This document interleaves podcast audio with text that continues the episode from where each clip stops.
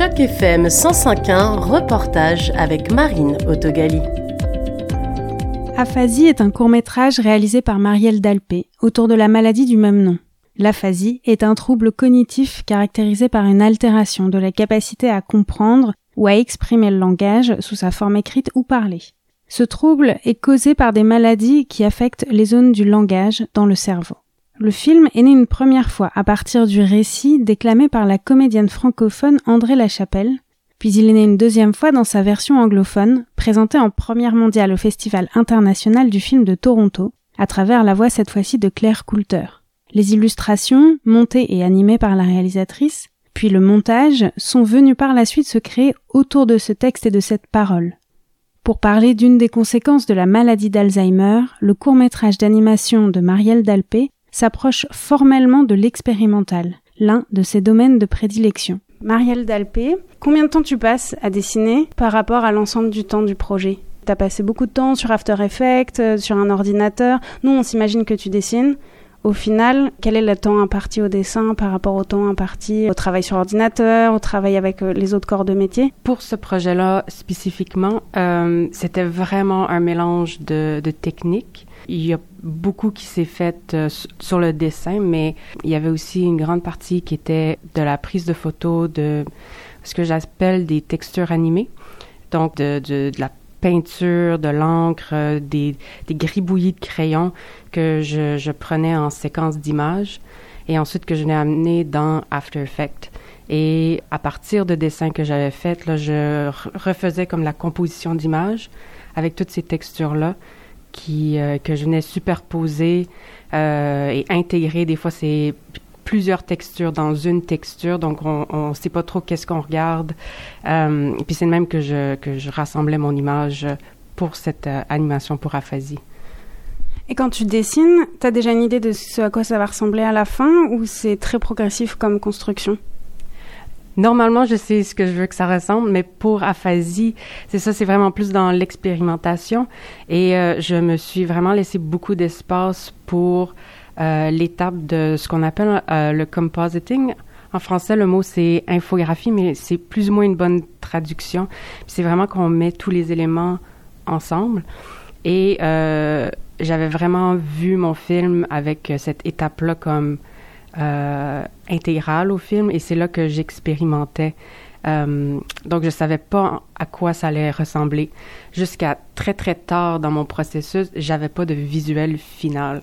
C'est arrivé euh, vraiment à la toute fin de la production que là, j'ai fait, OK, oui, ça, c'est le visuel final. Puis, je allée, puis je travaillais toujours sur mon film sur un plan en particulier. Puis là, quand je trouvais quelque chose d'intéressant, ben là, j'allais intégrer cet élément-là dans d'autres plans de mon film. Donc, j'y travaillais toujours sur tout le film en même temps. Et euh, donc, c'est ça, là. Jusqu'à la, dernière minute, euh, j'ai changé des, des, des, trucs visuels.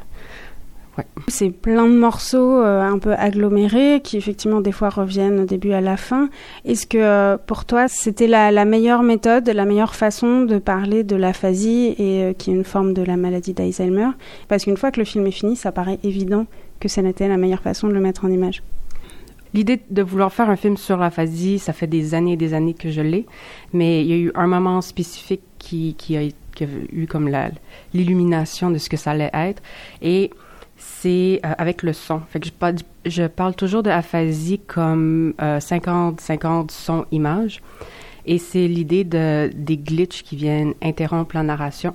Fait qu'avec ça, cette idée de, de glitch euh, agressif qui, qui euh, gruge le, le, la narration, euh, c'est là que le visuel est arrivé avec la superposition, puis vouloir amener quelque chose qui euh, visuellement allait gruger euh, le portrait de la dame qui est à l'écran. Donc c'est comme ça avec euh, puis là après c'est là que toutes les les, superpos les superpositions euh, de textures sont arrivées. Et tu as fait le choix de représenter une femme, d'avoir une voix off en français et en anglais de femme? En fait, c'est que ma grand-mère avait la maladie d'Alzheimer, donc ça, ça reste quelque chose de personnel, bien que je voulais pas que mon film soit un film euh, personnel ou qui racontait une histoire personnelle, mais c'est vraiment à propos de, ben c'est c'est elle qui a comme parti le, le tout. Donc, pour moi, ça allait toujours être une femme. Aussi, je suis une femme. être réalisatrice femme, je pense que c'est bon d'avoir de la représentation de ce côté-là aussi.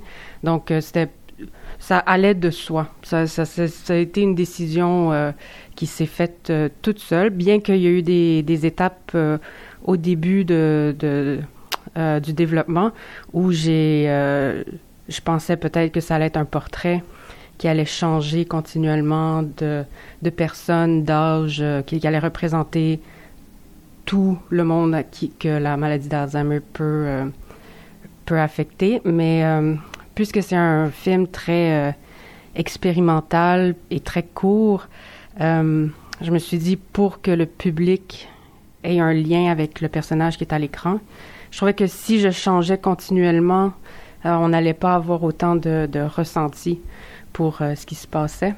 Puis l'important pour mon film, c'est vraiment que le public ressente, vive l'expérience.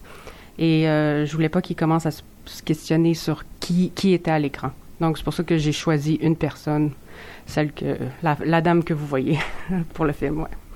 Et pour l'écriture de la voix off, est-ce que euh, tu t'es reposé sur euh, ton expérience avec ta grand-mère ou sur euh, des recherches un peu plus scientifiques? Est-ce que tu es allé consulter d'autres personnes extérieures à ton histoire personnelle? C'était de la recherche. En fait, après, quand, après le décès de ma grand-mère, euh, j'ai fait de la recherche juste pour pouvoir comprendre un peu ce qui s'était passé. C'est là que j'ai tombé sur qu'est-ce que c'était l'aphasie. Et euh, je trouvais ça intéressant, puisqu'il y a tellement de choses qui se passent dans mon film, je trouvais ça plus intéressant que le texte soit très euh, drabe, soit très juste du... un peu comme un dépliant qui explique c'est quoi l'aphasie, c'est quoi la maladie d'Alzheimer. Euh, donc, c'était ça le choix du, texte pour ensuite que je puisse mettre tout, euh, tout le contenu plus humain qui vient de, avec le son puis, euh, puis les, les, images et tout. Donc, il y a une volonté d'informer et d'être pédagogique dans le film. Ah oui, oui, oui. mais, mais pas que ça soit à l'avant non plus, là. Mais puisque c'est c'est un film qui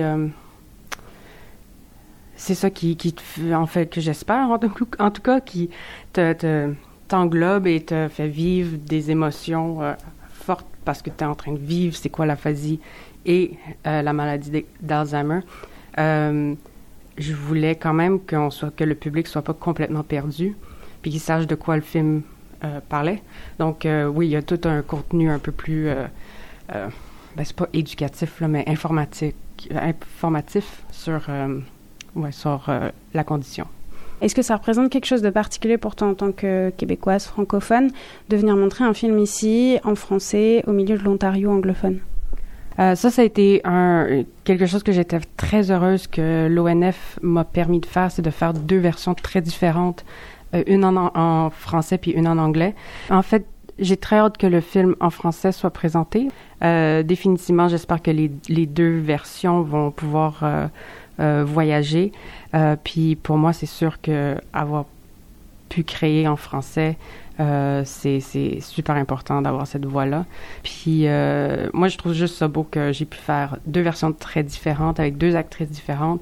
C'est pas des traductions, c'est vraiment on a pris leur voix, leur façon de jouer, puis on a re remonter le son dépendamment de leur voix et leur performance. Aussi, la version en anglais est arrivée plus tard que la version en français. Donc, ça a été avec euh, l'actrice André Lachapelle que j'ai fait les enregistrements, avant même que l'ONF euh, rentre dans sur le projet. donc, c'est avec ces enregistrements qu'on a monté le film. On a monté le film avant même d'avoir des visuels. C'est vraiment à partir de sa voix à elle.